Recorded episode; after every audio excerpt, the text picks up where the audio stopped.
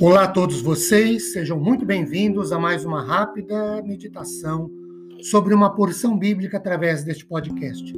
Meu nome é Ricardo Bresciani, eu sou pastor da Igreja Presbiteriana Filadélfia de Araraquara, situada na Avenida Doutor Leite de Moraes, 521, na Vila Xavier. É um grande prazer levar a todos vocês mais uma porção da palavra de Deus. Hoje, Colossenses 2, 20 a 23. O texto diz assim: Verso 20: Se vocês morreram com Cristo para os rudimentos do mundo, por que se sujeitam às regras como se ainda vivessem no mundo? 21. Não toque nisto, não coma disso, não pegue naquilo. 22.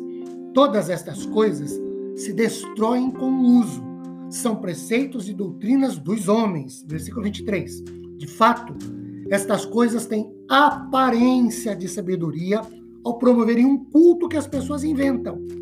Falsa humildade e tratamento austero do corpo, mas elas não têm valor algum na luta contra as inclinações da carne.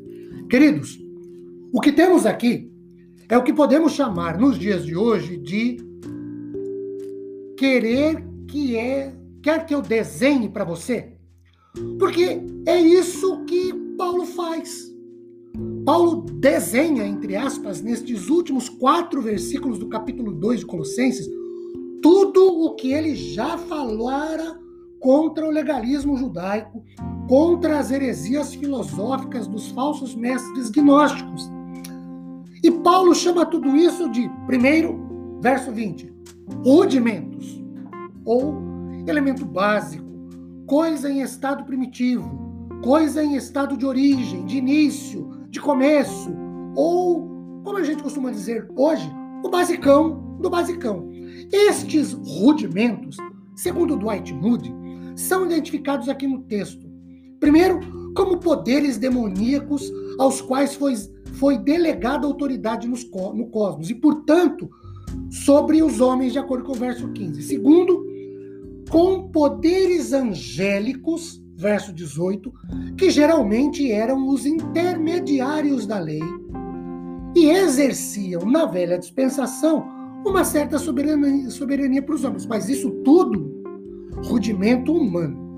Segundo lugar, o versículo 22, quando diz coisas que se destroem com uso, isto é, que passam com o tempo. O entendimento se torna outro, porque são preceitos, dogmas, rituais e seus mandamentos legalistas, legalistas e doutrinas do grego ensinamentos ou sistema de homens não são a palavra de Deus. São, versículo 23, invenções de homens. São coisas de usos e costumes. E aí passa a moda, passa a cultura, passam essas coisas todas, porque não são de Deus. São ordenanças carnais, exteriores são coisas que se relacionam com um culto arbitrariamente inventado, adoração em voga, concedida pela própria vontade do homem, mas nunca pela vontade de Deus.